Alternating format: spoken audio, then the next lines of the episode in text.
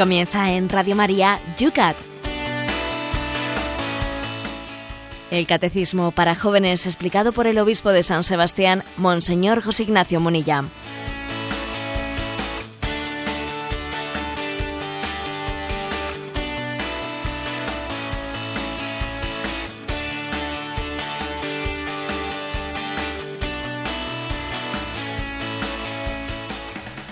Buenos días, queridos amigos del Yucat.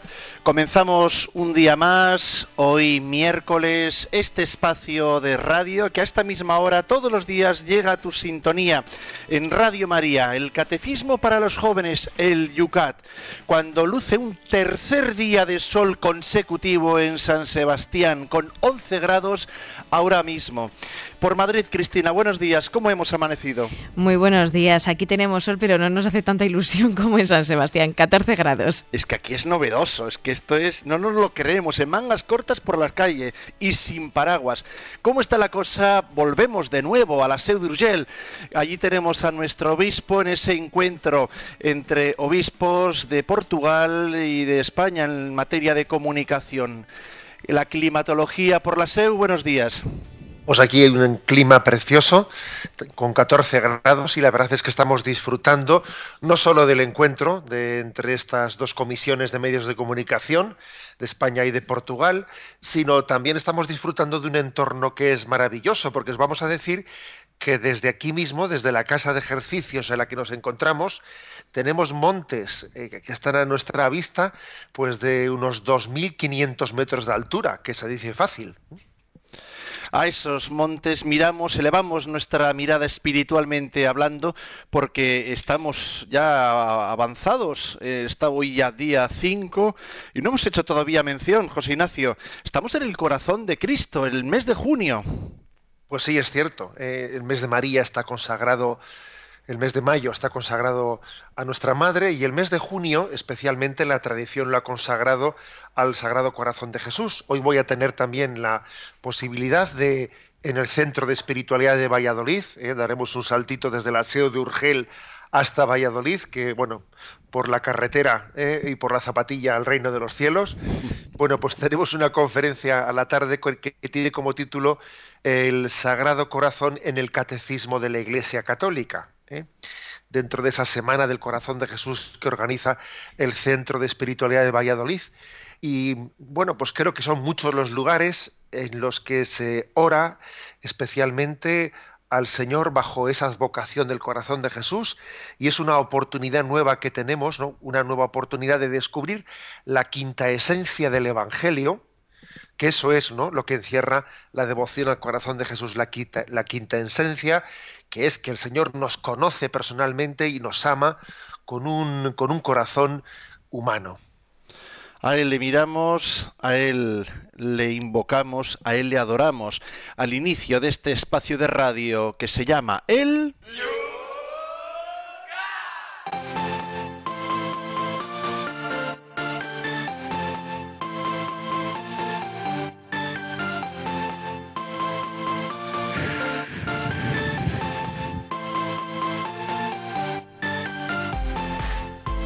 Como todos los días, comenzamos mirando a esos puntos que quedaron ayer también en gran cantidad en el tintero. Nos pilló, nos pilló el toro. El tiempo se nos fue y muchas de vuestras preguntas quedaron al aire. Comenzamos con ellas un día más este espacio de radio. Por ejemplo, César nos dice, vaya por delante mi deseo de fidelidad a la Iglesia Católica en todo momento. Respecto a este tema, creo que hace falta considerar ciertas realidades que no encuentro en el magisterio.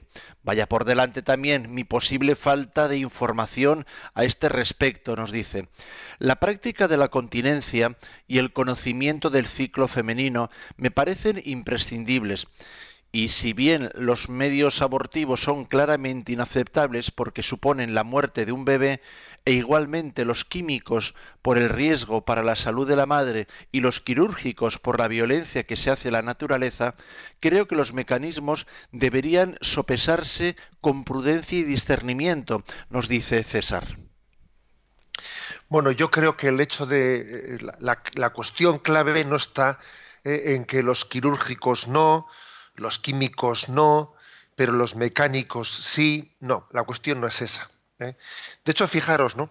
Fijaros eh, que, por ejemplo, puede ser moral, es perfectamente moral, cuando a veces un médico prescribe unas pastillas anticonceptivas con una finalidad que no es la anticonceptiva, sino que es la reguladora. ¿eh?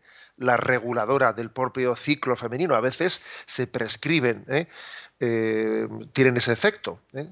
terapéutico. Se prescriben pastillas anticonceptivas que tienen como finalidad la regulación del ciclo. Con lo cual, en ese caso, es el mismo elemento químico. Lo que pasa es que está siendo utilizado no con una, no con una intencionalidad anticonceptiva, sino con una intencionalidad terapéutica de la regulación del ciclo. La cuestión, pues, no es químico eh, o quirúrgico. No, la cuestión está más bien en el, en el hecho en sí mismo, ¿no? en el hecho de, que el hombre eh, esté separando voluntariamente la posible, eh, la, posible vocación a la fecundidad del acto, del acto sexual.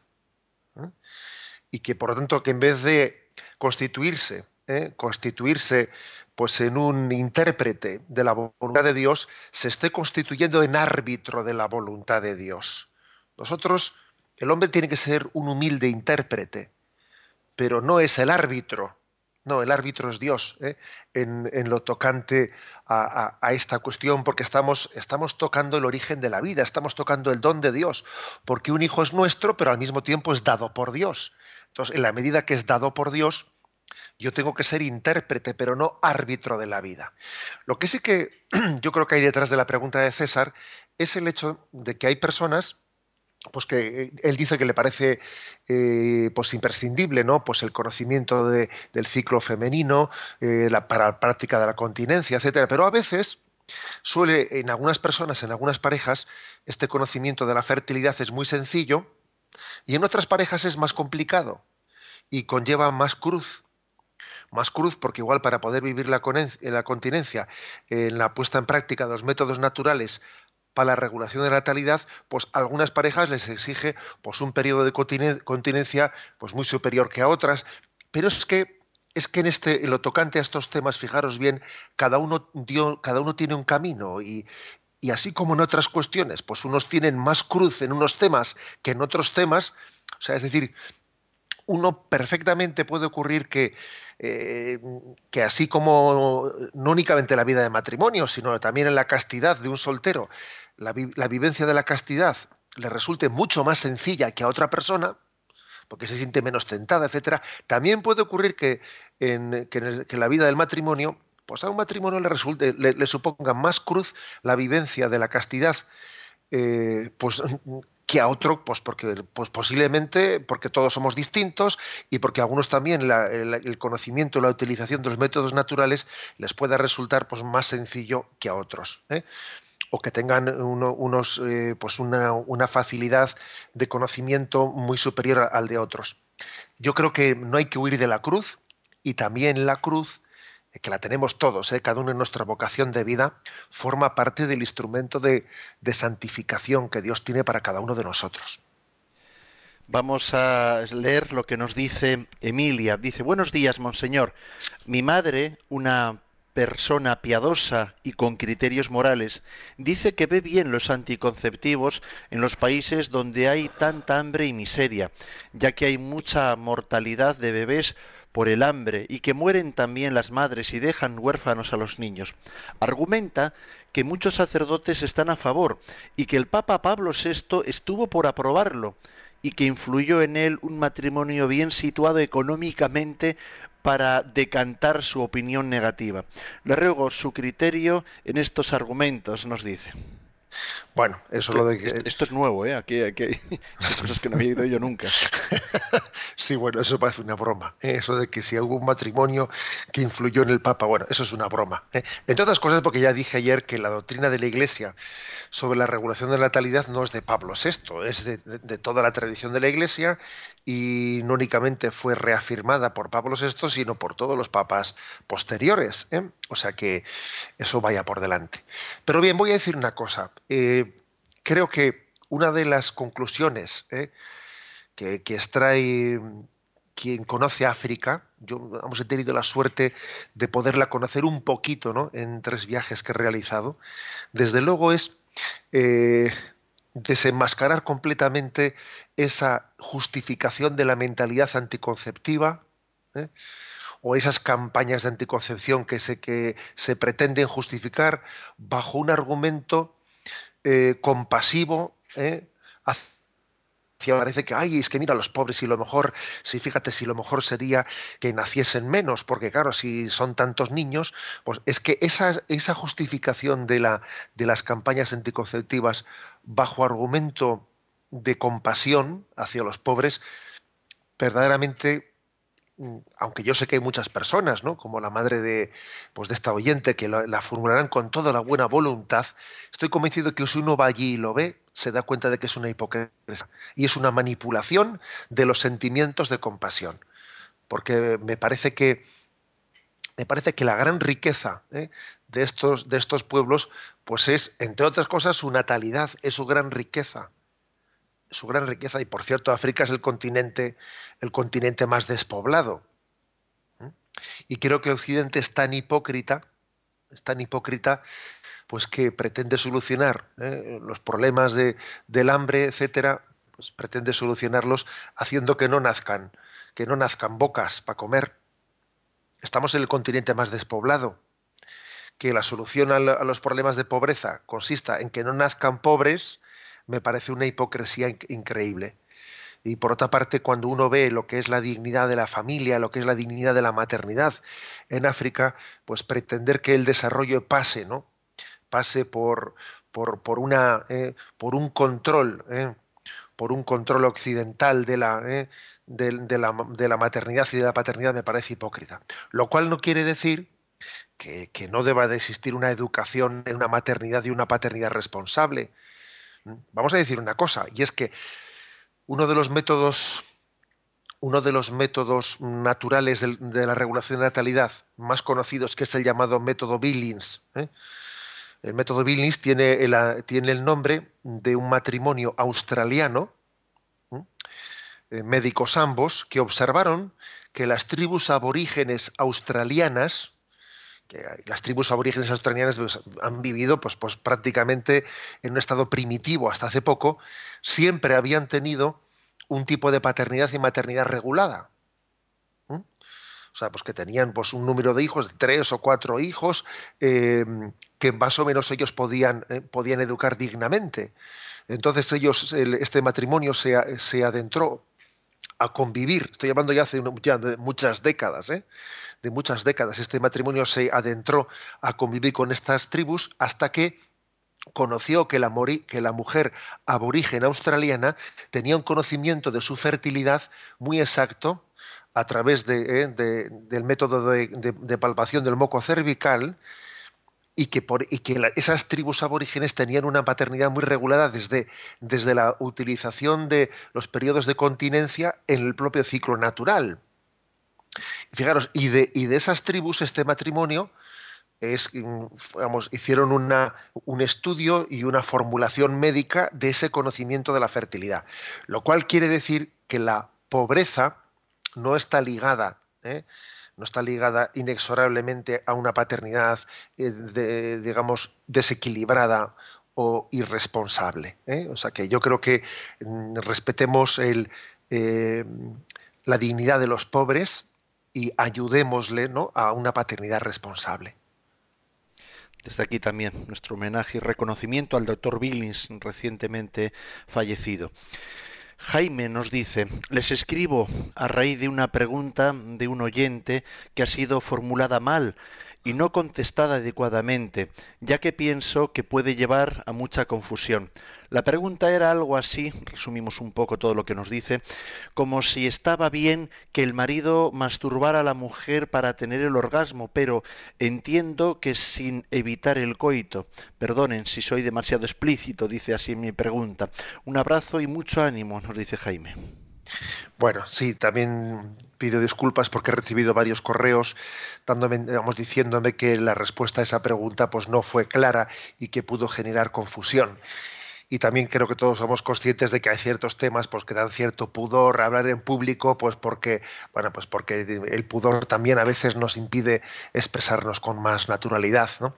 Bien, eh, es que sería incorrecto, eh, sería incorrecto eh, llamar, calificar como masturbación, como si masturbación fuese eh, en el seno del matrimonio las caricias genitales. A ver, las caricias genitales en el seno del matrimonio no las llamemos masturbación. Yo lo que en la pregunta de ayer que dije era inmoral o era incorrecto es que en el, en el seno del matrimonio, pues la, la masturbación esté buscando un orgasmo que, que supla, en vez de la entrega sexual natural, en vez del coito, pues que se esté buscando el orgasmo mediante la masturbación. Sería, obviamente, sería inmoral. Otra cosa distinta es que el acto sexual pues esté acompañado de las caricias genitales, que en cuyo caso a eso ni siquiera le llamamos masturbación, le llamamos las caricias genitales que, pues que, eh, que forman parte de la expresión del afecto, de la expresión del amor, ¿eh? y, que, y que están plenamente integradas ¿no? dentro de ese lenguaje de la plena, de la plena eh, expresión sexual. Por lo tanto, lo que se llamamos las caricias genitales mm, que están ayudando, ¿no? Están ayudando a la, plena expresión de, del amor, pues no les, no les calificamos de, de masturbación. ¿eh? Creo que esta es la respuesta correcta. Yo ayer cuando di una respuesta negativa, me estaba refiriendo, estaba suponiendo, pues el hecho de que, de que un matrimonio estuviese eh, renunciando ¿no? a, la entrega, al, a la entrega sexual al coito y en vez de ello estuviese buscando el orgasmo pues mediante pues, técnicas de masturbación. Desde Madrid, Rogelio nos dice, mi pregunta es sobre la relación entre el aborto y la eutanasia. Ya sé que en teoría son dos temas distintos, pero ¿no le parece que es mucha casualidad que estos dos debates se planteen de forma casi simultánea? No, de casualidad nada, eso con toda, la seguridad, no, no, no hay casualidad a, este respecto. El aborto y la eutanasia no dejan de ser una especie de pinza, ¿eh? una pinza desde los, desde los dos extremos, ¿no? Una pinza propia de la cultura de la muerte. ¿eh? La, cultura de la muerte eh, tiene esa pinza sobre lo que es el misterio de la vida humana, en el nacimiento del aborto, al final la eutanasia, y en medio de la pinza, que no nos quepa la menor duda, está la reivindicación del suicidio, y está también el maltrato hacia nuestra propia salud, y el maltrato hacia la salud de los demás. O sea que es que la cultura de la muerte tiene una coherencia muy grande una vez que se, eh, que se ponen en marcha ciertos principios, es que, claro, tienen una coherencia que es inexorable. Eh. por el contrario, ¿no? Por el contrario, también la cultura de la vida tiene una coherencia muy grande y, tenemos que ser respetuosos con la vida en todas sus facetas, no únicamente en una, en una faceta concreta, ¿no? En una faceta también en el cuidado de los ancianos, ¿eh? también en el cuidado de los más débiles, también en la opción por los más pobres. O sea, la cultura de la vida también es muy importante que sea coherente en todos sus aspectos. Nos llega un testimonio precioso de una joven de 21 años. Nos dice así, mantengo un noviazgo desde hace dos años y medio con un chico estupendo. Nuestro noviazgo se basa en el respeto mutuo, viviendo en castidad y esperando al matrimonio para entregarnos plenamente. Lo que quiero subrayar es la verdad de lo que algunas veces ha dicho Monseñor en el programa de que quien dice que no es importante para él o ella que su pareja se haya entregado anteriormente a otra persona, se engaña. Para mí la alegría e ilusión que me produce poder hacer a mi futuro marido ese regalo de engendrarle, de entregarle mi virginidad y también poder recibirlo, yo eh, son inmensas y me animan a seguir el camino que hemos elegido, nos dice. Muchas gracias por el programa y buenos días. Bien, eh, de acuerdo ¿no? con ese testimonio, quizás se subrayaría una cosa. ¿eh? Es decir, creo que la castidad y la virginidad no deben de ser fundamentalmente una ilusión humana. Es que me hace mucha ilusión, ¿no? me hace mucha ilusión el, reservarme para el que será mi marido, para que será mi mujer. De acuerdo que también esa ilusión humana, ¿eh? esa ilusión humana es importante. ¿Por qué digo esto? Pues porque puede ocurrir ¿eh? que también estén escuchando, seguro que están escuchando este programa, vosotros jóvenes, que no han tenido ¿no? Pues, pues esta, este don de Dios y esa, esa fidelidad de, haber, de haberse mantenido pues en, en, la castidad en el noviazgo y entonces pues como su virginidad la perdieron pues entonces puedan razonar diciendo ay pues yo ya he perdido la ilusión humana ¿eh? porque perdí mi virginidad etcétera ¿no? y entonces parece que ya pues bueno pues una vez que la perdí ya no tiene sentido es que la virginidad la virginidad no es, no es una cuestión meramente física, sino que también existe una virginidad espiritual. ¿eh? O sea, una persona que pudiese, ¿eh? entre comillas, meter la pata, que pudiese tener relaciones prematrimoniales, etcétera, y, que llegado un momento en el que dice, bueno, yo voy a plantearlo de otra manera, el hombre también tiene capacidad de arrepentirse, de comenzar de nuevo, ¿no? Una pareja de, de novios que ahora nos esté escuchando, que, bueno, pues que no han tenido este planteamiento de castidad desde el principio, ¿Y ahora qué hacen? Pues ahora vuelven a nacer de nuevo. Dios les da la gracia de la virginidad espiritual, aunque la virginidad física la perdiesen. Ahora vuelven a nacer de nuevo. Pueden comenzar de nuevo un planteamiento, ¿eh? un planteamiento de fidelidad y de castidad en el noviazgo. ¿no? Por eso eh, no es únicamente una ilusión humana ¿eh? de llegar virgen al matrimonio. Es más, ¿no? Es la ilusión de, de, agradar la voluntad de Dios y de responder a Dios desde el momento en el que yo estoy viviendo. Creo que esto, este matiz es importante. Terminamos con una aportación, una pregunta que nos hace Patricia. Hola, he oído hablar de una técnica de fertilidad, no me acuerdo de cómo se llama, que consiste en tratar el semen extraído del hombre. Luego, una vez tratado, se introduce de nuevo en el hombre de esta forma no se excluye el acto sexual y tampoco se está cerrado la vida. Me gustaría saber qué opina usted al respecto. Pues la verdad es que yo tampoco, yo no había escuchado tal cosa, pero bueno, entiendo que si eso técnicamente es posible, que no sería contrario eh, a la moralidad, a la moralidad, porque al fin y al cabo ese eh, no se está, no se está supliendo ¿eh? el acto sexual, sino que se está tratando pues un semen, un semen que, podría eh, tener una, una, enfermedad o como queramos llamarlo, para que después ese semen tenga la capacidad de ser fértil, ¿no? Y hacer fértil la unión con el, con el óvulo. ¿eh? de todas maneras, como sobre este tema vamos a hablar ahora mismo en el programa, pues quizás ya me explayaré un poquito más en la, en la explicación primero de los puntos que hoy nos toca comentar.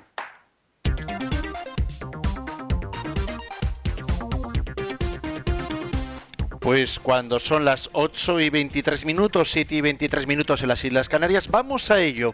Primer punto del Yucat de esta mañana. Es el punto 423. ¿Qué opina la Iglesia de las madres de alquiler y de la inseminación o la fecundación artificial?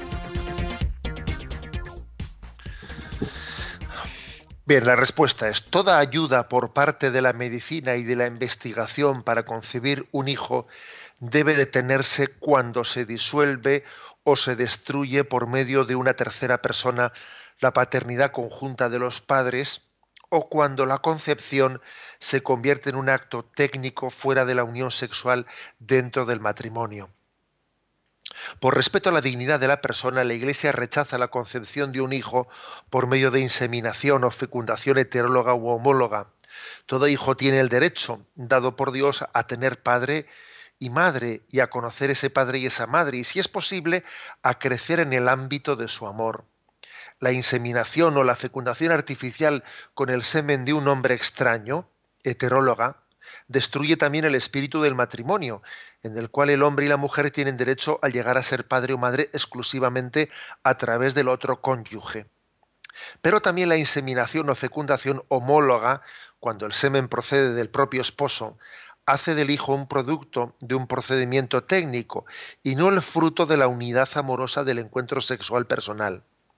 Y cuando el niño se convierte en un producto, surge enseguida la pregunta cínica acerca de la calidad y la garantía de ese producto. La Iglesia rechaza también la técnica del diagnóstico genético preimplantacional, que se lleva a cabo con el fin de eliminar a los embriones que no se consideran perfectos.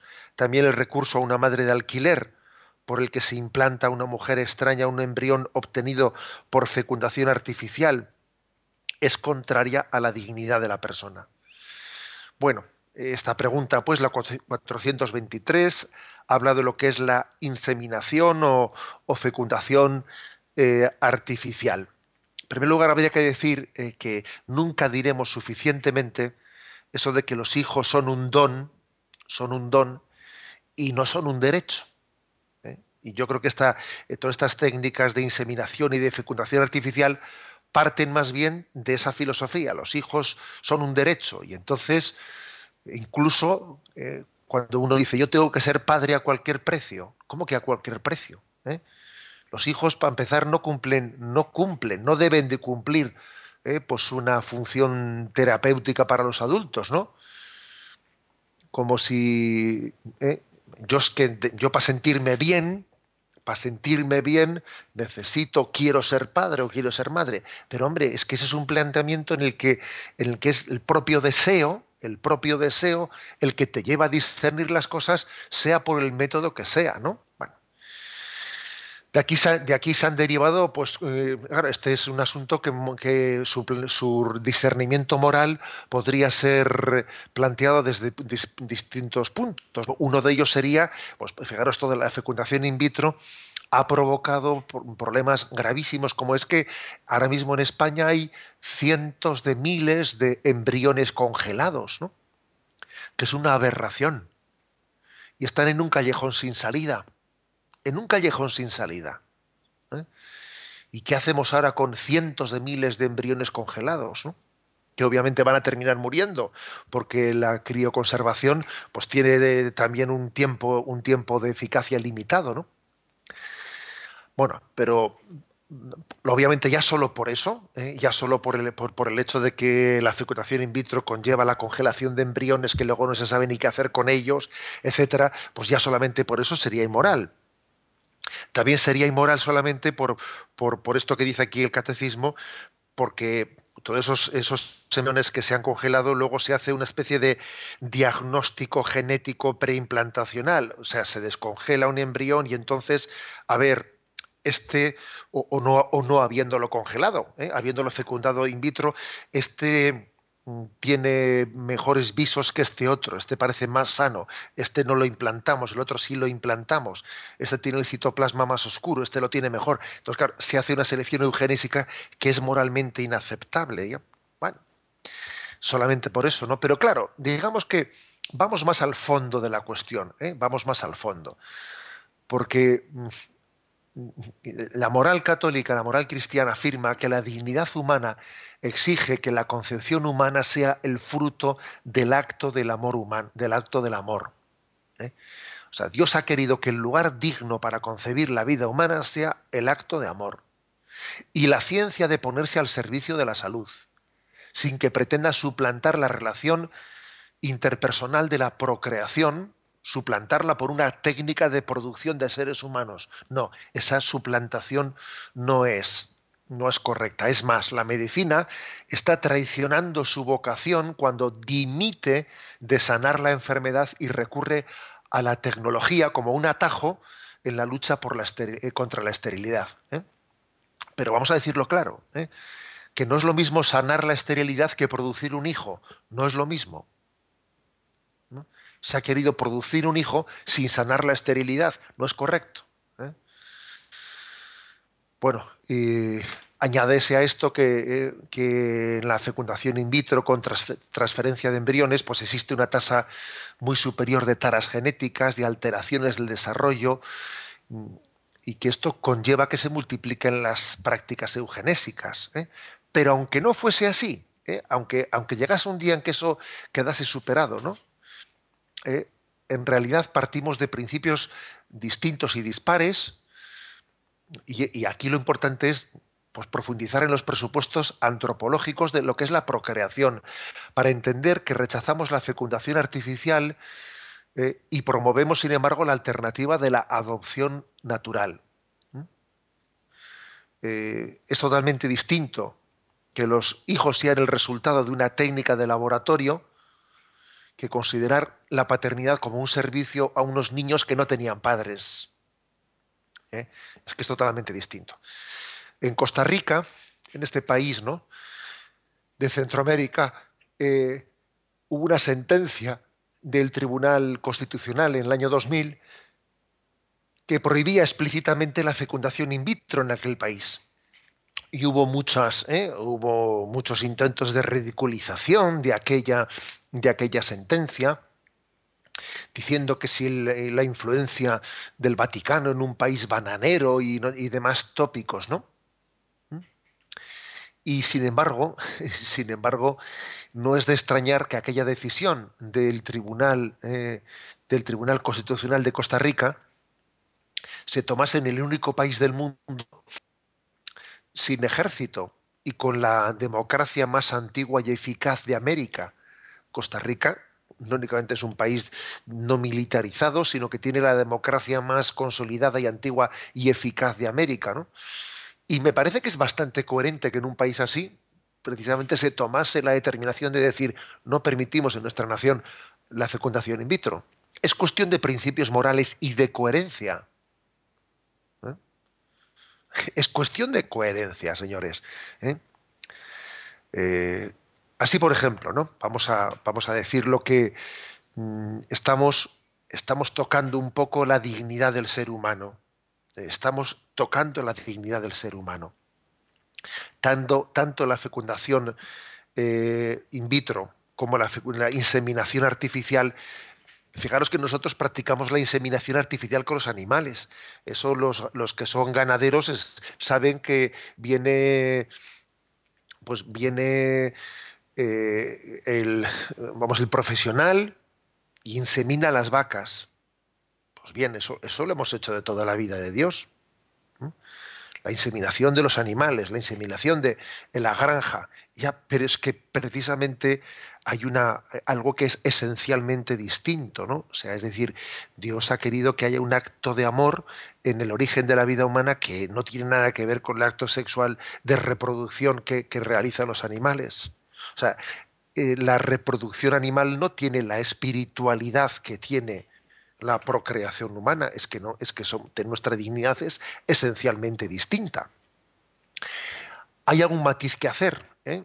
puede haber, alguna, técnica de, ayuda para sanación de la esterilidad que, no supla el acto, sexual, por ejemplo. ¿eh? Existe alguna ayuda, alguna ayuda eh, que, consiste en que después de la realización del acto sexual natural se ayude, se ayude al semen a que, a que llegue a ser fecundo, pues para, que, para que llegue a término eh, el viaje que tiene que realizar, etcétera. Bueno, algún tipo de ayudas que no son supletorias del acto, del acto de amor, Mm, son correctas porque no están supliendo la naturaleza, sino le están ayudando ¿no? a, su, a, su, a, su, finalidad. Pero como digo, la clave está para entender el porqué del juicio moral negativo que hace la moral católica ¿no? a las técnicas de reproducción asistida. ¿eh? La clave está en, que entendamos que nosotros no hablamos de, ¿eh? no hablamos de la reproducción sino hablamos de la procreación. Y la procreación tiene una dignidad de una colaboración con Dios. ¿eh? Mientras que la reproducción no conlleva ese lenguaje, ¿eh? ese lenguaje de colaboración con Dios que tiene la procreación. Dicho esto, matizo diciendo, eh, pues que la dignidad de un niño que ha sido concebido eh, por una técnica que en sí misma es inmoral, la dignidad de ese niño no se cuestiona. Ese niño no va a tener, no, tendrá culpa, culpa alguna por la manera en la que haya sido concebido. Creo que esto, este matiz es importante hacerlo y quizás también nosotros tenemos que aprender de ciertos errores que en la que, bueno pues que en determinadas tradiciones católicas han ocurrido. Por ejemplo, por ejemplo, a veces aquí hemos, distinguido entre hijo legítimo e hijo, e hijo, no legítimo de una manera indebida. ¿eh? Hubo pues unos, tiempos y unos siglos en los que un hijo ilegítimo, concebido ilegítimamente, ¿eh? pues eh, estaba privado de ciertos derechos, por ejemplo, del sacerdocio. o, por ejemplo, eh, o, una, hija ilegítimamente concebida, pues igual no podía ser superiora en un monasterio. Entonces dice, a ver, ¿qué tendrá que ver el pecado en la forma de haber sido concebido con la dignidad de la persona? ¿Eh? O sea que también nosotros tenemos que aprender de ciertos errores, ¿no? Ciertos errores y aplicarlos ahora al momento concreto. Que alguien haya sido concebido por una fecundación in vitro o por lo que sea, a ver qué tendrá que ver eso, qué culpa tendrá él, qué tendrá que ver el pecado de sus padres en cómo le concibieron con la dignidad de esa persona. ¿eh? Distingamos una cosa de la otra que obviamente, obviamente creo que, que tenemos que tener la distancia suficiente para eh, entender que la dignidad de la persona y sus derechos y, su, y, sus derechos plenamente equiparados con los demás no se cuestionan ¿eh? por el hecho de que estemos eh, hablando de la inmoralidad, eh, de la concepción de la fecundación artificial o de la inseminación artificial.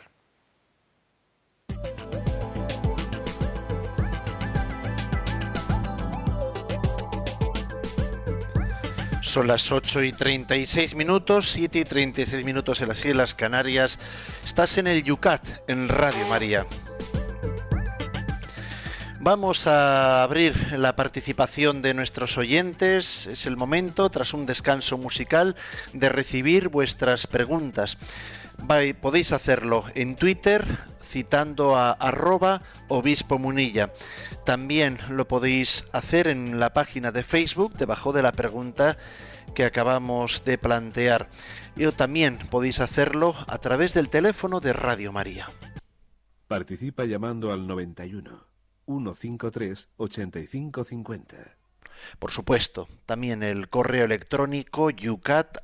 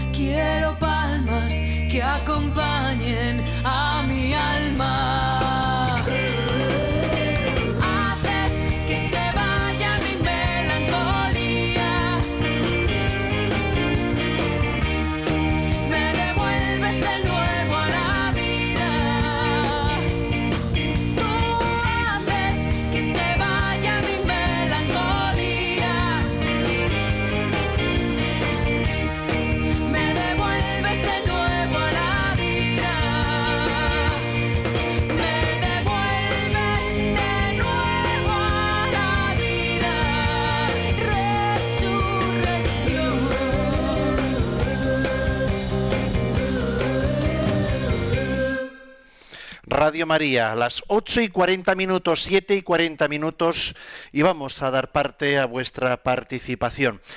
Están aquí José Ignacio en Facebook, estoy viendo, bueno, yo creo que Marisa ya se ha dado por contestado, por lo menos que hemos recogido también ese aspecto de la dignidad de quien ha nacido, pese a no haber venido por una, digamos así, vía lícita moralmente hablando. También eh, nos consulta Ángeles, dice, tengo una duda.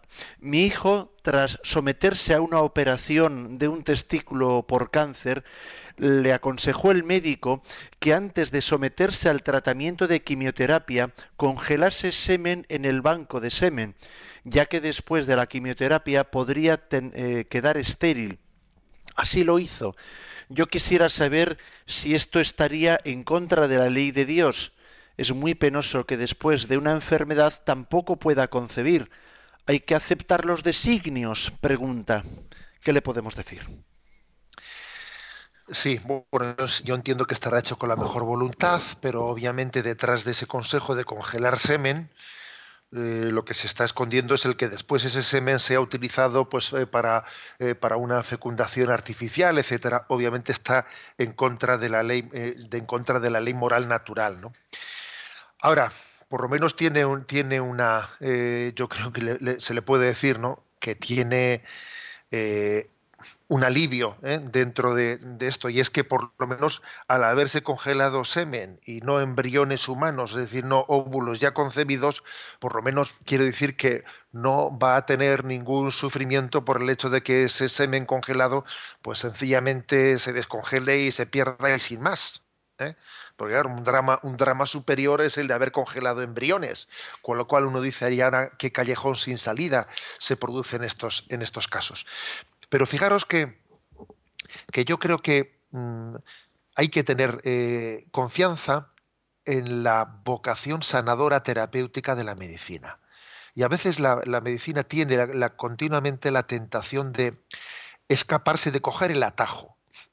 De coger el atajo. Entonces, por si acaso pues se queda estéril, eh, pues por hacerle esta quimioterapia, vamos a congelar el semen para que con este semen, a ver, vamos a confiar que para eso está la medicina, ¿eh? para eso está la medicina en su función terapéutica. Y llegaremos hasta, hasta donde tengamos que llegar en ella, sin caer en el atajo ¿eh? de pretender constituirnos en árbitros de la vida nos llega un correo electrónico que nos dice, Luis de Granada, estoy escuchando ahora mismo el comentario sobre la regulación de la natalidad en África y el papel de los países occidentales. No he podido evitar relacionarlo con una información que he recibido hoy mismo. Os adjunto abajo unos datos que iluminan y bueno, pues nos trae una noticia de la Secretaría General de Agricultura y Alimentación de Isabel García Tejerina que ha subrayado la necesidad de combatir el derroche de un bien de primera necesidad como son los alimentos, especialmente en un escenario de crisis económica. Y bueno, pues apuntan ahí una serie de, datos. Según estimaciones de la Comisión, se pierde o desperdician al año 89 millones de toneladas de alimentos, lo que significa 179 kilos por habitante. Es decir, cada año entre 30 eh, y un 50% de los alimentos sanos y comestibles se convierten en residuarios, nos dice. Bueno, de esto teníamos que hablar. ¿eh? Y claro, lo fácil es decir vayamos y esterilicemos a los pobres. ¿eh? Eso es lo fácil. recuerdo, a ver si tengo ocasión de colgarla también de, las redes sociales, recuerdo una imagen que, circula por ahí de un niño africano mirando, mirando a una mujer con, con aspecto occidental y le dice, me estás, le miras un poquito como irónicamente, ¿no? Y le dice, me estás diciendo que sabes que no tenemos comida, agua potable, medicina básica o acceso a la educación y tu idea es enviarnos condones. ¿Eh? Mira así el niño, ¿no? A la, a la europea diciéndole eso. Y tu idea es enviarnos aquí preservativos. Esa es tu solución al problema, ¿no? O sea, es decir, creo que tenemos que desenmascarar la hipocresía, la hipocresía de pretender solucionar la pobreza ¿eh? mundial haciendo que no nazcan pobres. ¿eh? Ya sé que esta frase puede, puede ser un poco, alguno podría considerarla simplista. Bueno, pero es que forma parte de la realidad forma parte de la realidad. O sea, creo que la solución de la pobreza del mundo, especialmente cuando África es el continente menos, eh, menos poblado del mundo, creo que pasa por un reparto equitativo eh, y creo que pasa también por una, pues, por, una, por un respeto de la dignidad de todos los pueblos y de todas las culturas.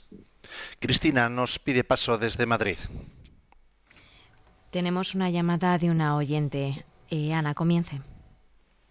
Eh, se trata de mi pregunta sobre el sistema que ayuda a parejas con problemas de fertilidad que se llama NAPRO Tecnología. Quería saber un poquito más y saber por qué en España hay tan pocos sitios donde se, se, pueda utilizar. Y después también tenía interés por saber qué opinas eh, el, sobre el tema de un aparato electrónico que ha salido hace poco de una conocida marca, me parece que se llama Clear Blue o algo así, que consiste en, digamos, a ver los ciclos mm, de fertilidad a través de la orina y se recomienda especialmente para parejas estables. De acuerdo. Bueno, eh, respecto a lo primero, no sé si he hablado de Tecnopro, bueno, la verdad es que no he escuchado bien el término, pero a ver, es que desconozco, ¿eh? desconozco ese, ese término, de eso y no voy a hablar de ello, porque lo, lo desconozco. Con respecto a lo segundo, Sí, eh, existe, eh, existe y es absolutamente legítimo moralmente, eh, pues existen medios para ayudarnos, medios técnicos, para ayudarnos al conocimiento de los ciclos de la fertilidad. Y, o sea, los ciclos de la fertilidad pues pueden, pueden ser detectados por, un, por una, una autoobservación pues de la temperatura, pero también para observar la temperatura hace falta un termómetro. ¿Eh? O sea, el hecho de que se utilice un termómetro o el hecho de que se utilice pues, un análisis de orina, etcétera, etcétera, para el conocimiento de los ciclos de la, de la fertilidad, eso, no, eso por supuesto que es totalmente legítimo y no va en contra de esa calificación que hacemos de métodos naturales de la regulación de la natalidad. ¿eh? Es una ayuda tecnológica para conocer cuál es el ritmo natural de la, de la fertilidad.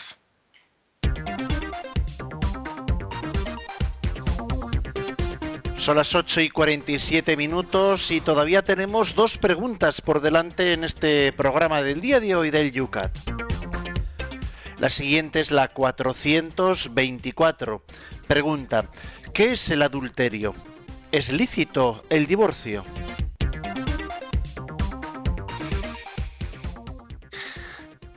El adulterio consiste en que una pareja tenga relaciones sexuales cuando al menos uno de ellos está casado con otra persona. El adulterio es la traición fundamental del amor, la ruptura de una alianza sellada por Dios y una injusticia frente al prójimo. El mismo Jesús estableció expresamente la indisolubilidad del matrimonio, lo que Dios ha unido que no lo separe el hombre remitiéndose al deseo original del Creador, Jesús suprimió la tolerancia del divorcio en la, antigua alianza. La promesa que infunde valor de este mensaje de Jesús es, como hijos de vuestro Padre Celestial tenéis la capacidad de amar para toda la vida. No obstante, no siempre resulta fácil ser fiel al cónyuge durante toda una vida. Pero los cristianos que provocan frívolamente un divorcio son objetivamente culpables, pecan contra el amor de Dios que se hace visible en el matrimonio, pecan contra el cónyuge abandonando y contra los hijos abandonado y contra los hijos abandonados. Ciertamente el cónyuge fiel de un matrimonio que ha llegado a ser insoportable puede abandonar el domicilio común. Para evitar la escasez de medios puede ser necesario incluso un divorcio civil. En casos justificados, la Iglesia puede investigar la validez del matrimonio en un proceso de nulidad matrimonial. Bueno, dos cuestiones. ¿eh? La cuestión del adulterio y la cuestión del divorcio. Eh, por, la palabra adulterio generalmente solemos, solemos utilizar, eh, o sea, se suele ser entendida como sinónimo de infidelidad matrimonial. O sea, que sin que lo sepa mi mujer, sin que lo sepa mi esposo, estoy teniendo una, relación adúltera ilícita. ¿eh? Bueno, pues eh, la verdad es que obviamente creo, creo que la sensibilidad social eh, mayoritaria sí que es contraria al adulterio, aunque luego existan tentaciones y, el demonio está presente en la vida, eh, en la vida de todos, pero, yo creo que la, sensibilidad social en cuanto a aprobación o no aprobación, yo creo que existe un rechazo generalizado de, del adulterio, eh, pues bueno, en la medida en que supone una especie de falta de respeto a la persona, un engaño a la persona, me está engañando, ¿no? Y yo tengo derecho a la sinceridad, a que no me engañe con, otra persona. ¿eh? Bueno, eso, eso creo que es así. Quizás existe menos, muchísima menos sensibilidad social a entender que el divorcio, aunque sea de una manera eh, consentida, bueno, consentida o por lo menos reconocida, reconocida, pero es también un adulterio reconocido. Claro, es que el divorcio es un adulterio reconocido. Pero por el hecho de que sea reconocido, no deja de ser eh, adulterio. Eh, la, respuesta que Jesús dio a este respecto en el Evangelio es, muy contundente, ¿no? Lo que Dios ha unido, que no lo separe el hombre. Y dice Jesús, y si y si un hombre deja a su mujer y se casa con otra, comete adulterio. Ojo, y se está refiriendo a un adulterio, o sea, a un divorcio, a lo que nosotros entendemos por un divorcio. Y la, frase de Jesús dice, y si una mujer eh, se separa de su marido y se casa con otro, comete adulterio. Y, están, y pone al mismo nivel la calificación moral de que un esposo repudia a su esposa para casarse con otra y entonces comete adulterio, o que una esposa haga lo propio, también comete adulterio, casándose con otro. ¿no? Y cuando Jesús dio esta respuesta, no penséis que lo estaba haciendo pues un poco porque en aquel tiempo, en aquel tiempo, pues no, no, eh, es que vamos a ser claros, eh, el debate que existía en tiempos de Jesucristo al respecto era un debate en el que se, daba el visto bueno al divorcio. El debate que existía era si las razones para el divorcio tenían que ser muy graves o si bastaban razones más bien, digamos, leves para que justificasen el divorcio. Yo puedo repudiar a mi mujer por causas leves, o únicamente es en casos graves? Y ese era el debate. Cuando se acercan a Jesús y entonces le preguntan, ¿tú a favor de quién estás? ¿De los que dicen que tienen que ser casos graves o de los que también justifican el divorcio en casos leves? Y Jesús respondió no dando la razón ni a unos ni a otros, sino negando, negando el divorcio en todos los casos. Con lo cual las palabras de Jesús tienen más fuerza, ¿eh? mucha más fuerza, porque allí existía, como digo, históricamente ese debate entre dos escuelas de fariseos, que las dos justificaban el divorcio, unas en un caso y otras más graves o menos graves. Y el hecho de que Jesús remase en contra de corriente y dijese, por vuestra dureza de corazón os permitió Moisés esto, porque en el principio no era así y que Jesús, que Jesús restituyese el, ideal ¿no? de la indisolubilidad del matrimonio y la proclamase públicamente, le da un gran valor. Y eso Jesús lo pudo hacer porque Él es la plenitud de, de la alianza, la plenitud de la alianza, y Él da la gracia, Él no solo da la ley diciendo tenéis que ser fieles, sino da la gracia para poder serlo.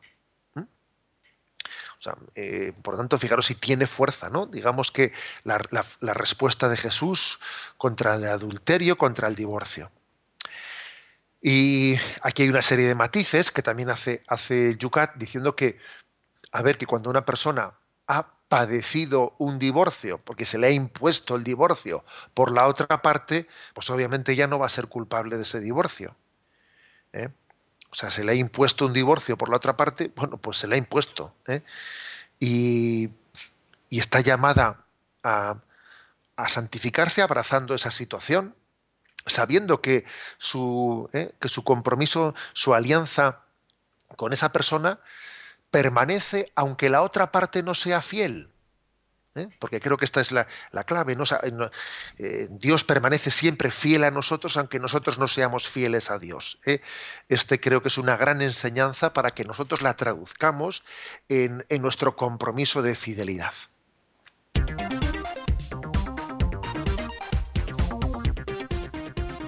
Cuando son las 8 y 55 minutos, 7 y 55 las Islas Canarias, planteamos la última pregunta del programa de hoy. 425. ¿Qué tiene la Iglesia en contra del matrimonio sin papeles? Bueno, como se me ha ido un poco el tiempo, que me he despistado y pido perdón, voy a leer únicamente la primera parte y doy una mínima explicación. ¿Qué tiene la Iglesia contra el matrimonio sin papeles? Para los católicos no existe matrimonio sin la celebración del sacramento. En él Cristo entra en la alianza entre el varón, y, la mujer y concede abundancia de gracia y dones a los esposos. Dicho de otra manera, no tenemos que tener miedo, sino todo lo contrario, a que exista un sello, un sello del amor matrimonial, un sello de manifestación pública ante el ministro de Dios y ante, y ante las personas que representan allí el pueblo allí congregado, existe un sello, un acto público, ¿eh? que forma parte de, ese sacramento. ¿no? Yo te quiero a ti como esposa y me entrego a ti y prometo serte fiel en las alegrías, en las tristezas, en la salud y en la enfermedad, y así amarte y respetarte todos los días de mi vida. Esa, eso no es un pedazo de papel. Es que el hombre, el hombre ha recibido por parte de Dios una voluntad con la capacidad de entregarse públicamente porque tiene además repercusiones sociales. La entrega matrimonial no es un asunto privado, no, no es privado, es público, porque tiene consecuencias sociales y muy importantes las consecuencias sociales. Baste recordar que nosotros decimos que la familia es el núcleo, núcleo de la sociedad, ¿no? Luego forma parte de la esencia del matrimonio la manifestación pública del querer querer. El otro día dije yo que, que el matrimonio no solo es sentir, no, es querer querer con todas las consecuencias, ¿no? Eh, y va mucho más allá del sentimiento, porque el sentimiento es un, poco como una veleta. Eh, hoy sopla el viento norte, después sopla el viento sur. El sentimiento tiene altibajos en la vida y tiene que ser educado y tiene que ser reconducido y tiene que ser sanado y muchas cosas más. ¿Eh? Pero eh, por encima de, ese sentimiento existe una voluntad que es un compromiso de entrega fiel y amor, más allá de nuestras crisis, más allá de nuestros momentos difíciles, ¿no? Es, supone un querer maduro, que es públicamente manifestado. ¿eh? Luego no hay que tener miedo, todo lo contrario, hay que saber que el matrimonio está tutelando el amor, está tutelándolo. Os dije el otro día una famosa frase de Chesterton, que no solo es el amor el que garantiza el matrimonio, que también es el matrimonio el que garantiza el amor. ¿Eh? Y esto segundo es muy importante recordárselo a, a esta sociedad y a esta cultura que vivimos en el momento presente.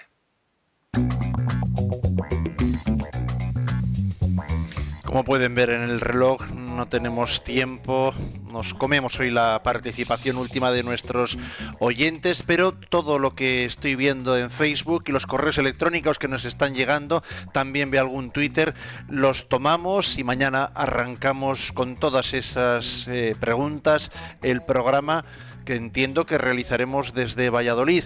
Vamos a puntear cuáles van a ser los temas que mañana tratemos.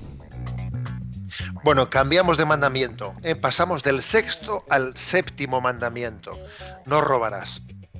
426, que regula el séptimo mandamiento, no robarás. 427, ¿por qué no hay un derecho absoluto a la propiedad privada? 428, ¿qué es el robo? ¿Y qué incluye el séptimo mandamiento? Concluimos recibiendo la bendición. La bendición de Dios Todopoderoso, Padre, Hijo y Espíritu Santo descienda sobre vosotros. Alabado sea Jesucristo.